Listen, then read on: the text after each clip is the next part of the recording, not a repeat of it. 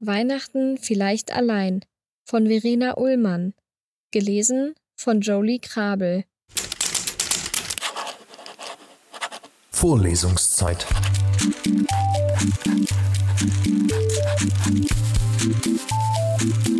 Der Geschichten-Podcast für jede Gelegenheit.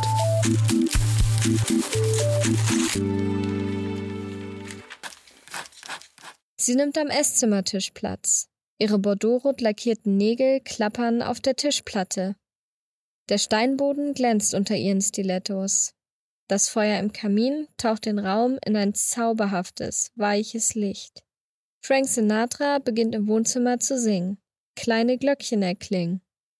Alles ist perfekt für ihre kleine Weihnachtsfeier, stellt sie fest. Worauf also warten?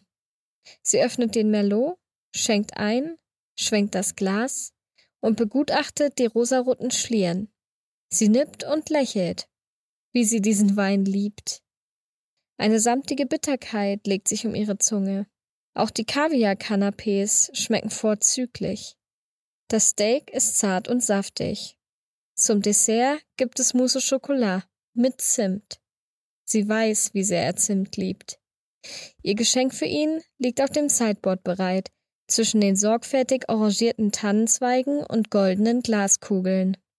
Das tannengrüne Geschenkpapier ist farblich auf ihr Seidenkleid abgestimmt. Sein Geschenk für sie lag bereits letzte Woche vor der Tür und blitzt nun unter ihrem Kleid hervor. Sie tritt ans große Fenster und blickt auf die verschneite Hofeinfahrt. Sie stellt sich vor, wie er seinen Jaguar bis vor die Haustür rollen lässt. Aber der Schnee bleibt unberührt. Sie setzt sich zurück an ihren Platz, zieht mit dem Löffel kleine Furchen in das Mousse au Chocolat und schenkt sich Wein nach.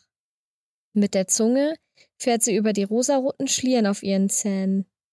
Ihre Zehen streifen die Stilettos ab. Ein Glas zwischen den Fingern tanzt sie ein bisschen zu Frank und den Glöckchen. Der Steinboden vor dem Kamin ist angenehm warm unter ihren nackten Füßen. Sie glaubt ein Geräusch zu hören, tänzelt noch einmal zum Fenster Nichts.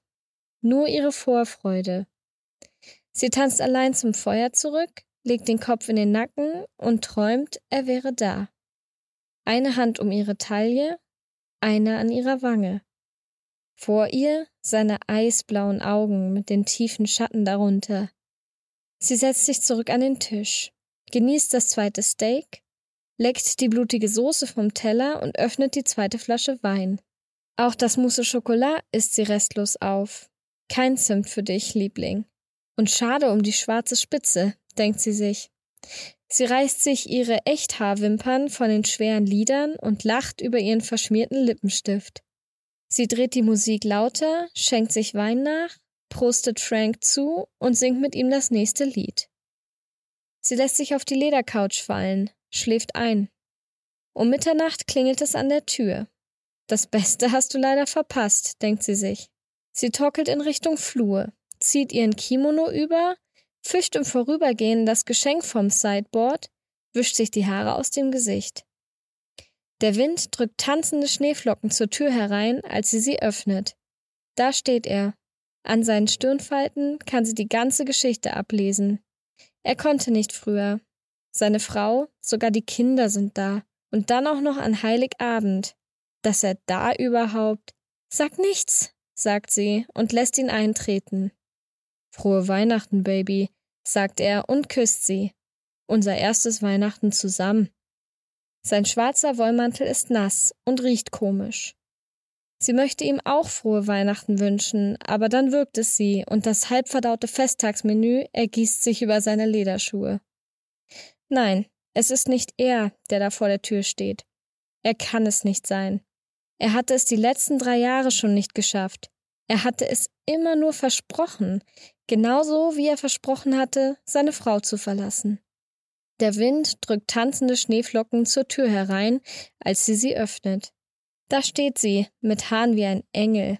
Sie hatte sich seine Frau immer kleiner vorgestellt, unscheinbarer. Aber sie schiebt sie aus dem Weg, stampft mit ihren matschigen Stiefeln in ihr Haus und brüllt wo ist er? Verdammte Scheiße! Sie möchte ihr etwas von Hausfriedensbruch hinterherrufen, aber sie könnte mit dem Vorwurf von Ehebruch kontern und für Diskussionen hat sie zu viel getrunken. Also sieht sie zu, wie die Fremde die Badezimmertür und die Schlafzimmertür aufstößt, die Teller auf dem Esstisch mit einem Schnauben kommentiert und ein paar Mal Wo bist du, Arschloch? schreit. Aber nein, das würde seine Frau nicht machen. Eine solche Frau hätte er nie geheiratet. Der Wind drückt tanzende Schneeflocken zur Tür herein, als sie sie öffnet. Da steht sie und stellt sich vor. Christiane Bergmann, guten Abend. Guten Abend. Ich suche meinen Mann. Ihr Blick fällt zunächst auf ihr verschlafenes Gesicht, dann auf das Geschenk. Ach, bei Ihnen ist er auch nicht? Nein. Sie beginnt zu zittern, in ihrem hauchfeinen Kimono, aber sie möchte Frau Bergmann nicht hereinbitten. Dabei war ich mir dieses Jahr so sicher, dass er mit Ihnen feiern würde, nachdem er letztes Jahr schon so nervös war zu Hause an Heiligabend. Machen Sie sich nichts draus. Ich dachte mir schon, dass er wieder eine neue hat. Ich kann ihm aber das Geschenk gerne weitergeben, wenn Sie möchten. Nein, nein. Es ist nicht seine Frau, die da vor ihr steht. Die Winternacht saugt die tanzenden Flocken durch den Türspalt zurück nach draußen. Die Tür schließt sich. Die Klinge ruht und schweigt, als wäre sie schon lange eingefroren. Der Schnee in der Hofeinfahrt bleibt unberührt.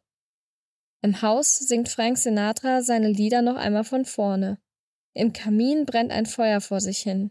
Auf der Ledercouch liegt eine Frau in neuer Unterwäsche, träumt und lächelt.